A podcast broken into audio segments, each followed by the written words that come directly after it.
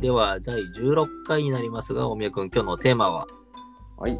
えー今日のテーマは、トレーナーをすることによるメリットってなんだろうなっていうところをちょっと今日話していきたいなと思います。はい PT が。PT が、PT が、まあ副業、副業？まあ外でパーソナルトレーナーとかトレーナー業をすることによるメリットですね。まあもちろん、うん。やっぱりイメージしやすいのは、まあお収入が増えるっていうところだと思うんですよ。うん。まあ実際収入が増えて、うん。えっ、と、まあ高い講習会に行けるようになったりとか、うん。自分の趣味に使えるお金が増えたりとか、うん。ね、いいものを食べれるようになったりとか、おめが趣味あんの、趣味ありますよ。え、なんか、おめがくんの趣味、なんか、講習会の参加しかわからない。まあ、それも趣味ですけどね。うん。それも趣味ですけど、僕はあの、はいエビ飼ってるんですよ。エビ。え、どういうこと？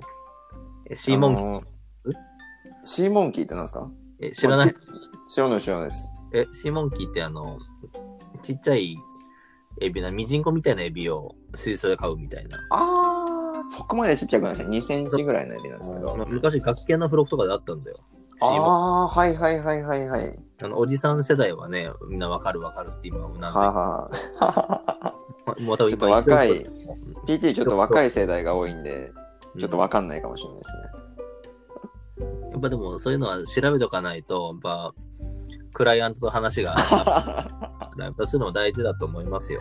確かに。ちょっと調べておきますね。そう、シーモンキーね、グーグルはいで。調べてみて検索ですね。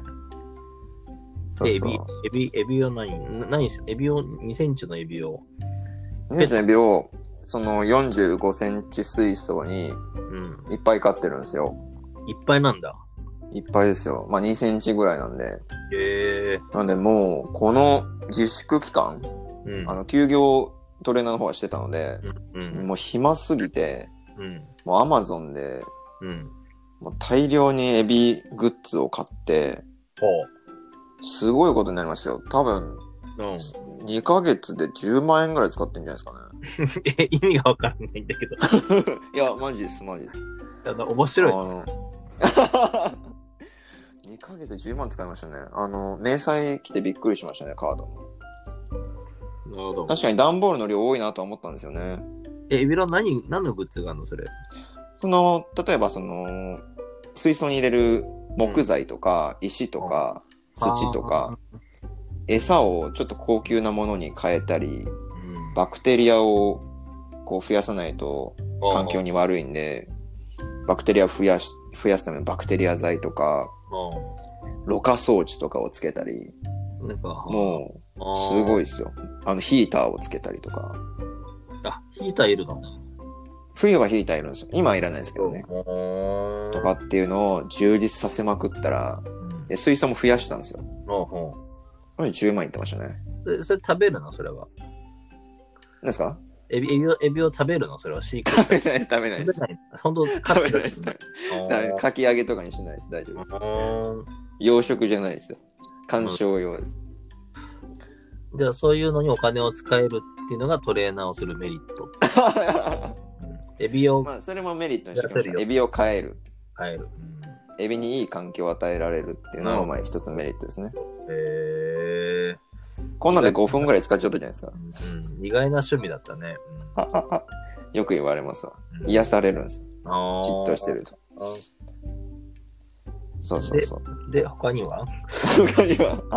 他の他他に。まあ、わかりやすいところではそういう収入が増えるってところだと思うんですけど、うん。まあ、それ以外にも本当にたくさんのメリットがあると思ってて、うん。まあ、なんでしょうね。例えばその、まあもちろん会う人が増えたりとか、うん。普段、まあ施術しないような、あの、クライアントの人が、うん。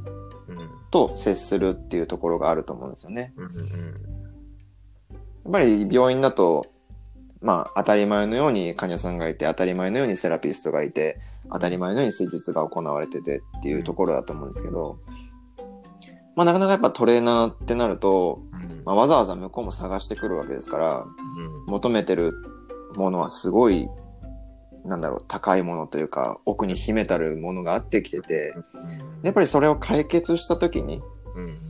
やっぱりもう、病院でもらう、クリニックでもらうありがとうよりももう何十倍のありがとうをもらえるわけですよね。そうね。うん。もうそれはもうものすごいメリットですよね。なるほど。うん。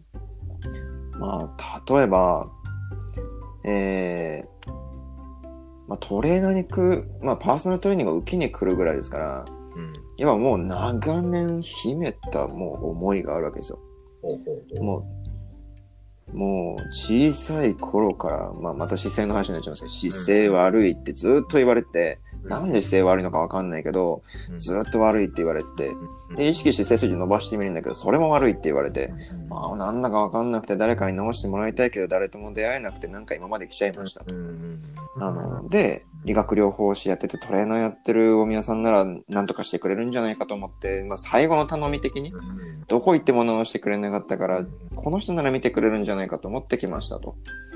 で、なんかバーって、うん。まあ僕なりに評価をして、まああなたが求めてるいい姿勢っていうのは、まあこういうことなんですねっていうちゃんと目標設定を共有して、じゃあそこに至るためにはやっぱりこういうことが必要ですねとか、あ、ちょっと、あのーその方ちょっと3回ぐらいお腹の手術をされてたりしてて、では、帝王切開をしたりとか、盲腸でちょっと切ったりとか、あのーあとなんだっけな、えっと、まあ、ちょっと内科系の疾患でお腹切ってるんですよね。で、3回切ってて。で、その度に姿勢なんか悪くなってってるみたいな、いう話を聞いて、なるほど。もうよく見てみるとやっぱり全然お腹周りがうまく使えなかったりとか、やっぱり代償が他の部分に出ちゃったりとかしてて、ああ、これは確かに影響ありそうですねと。で、本人も、あ、確かに言われてみればね、みたいな。ちょっとお腹、ちょっと力入りづらいし、60歳なのに、後ろに手回さないと歩けないんです、みたいな方がいたんですよ。で、うん。じゃあやっぱりそのお腹の傷のケアから始めて、しっかりと体幹が入るようにして、それにね関節が、他の関節も連動できるようにしてって、一個一個やってって。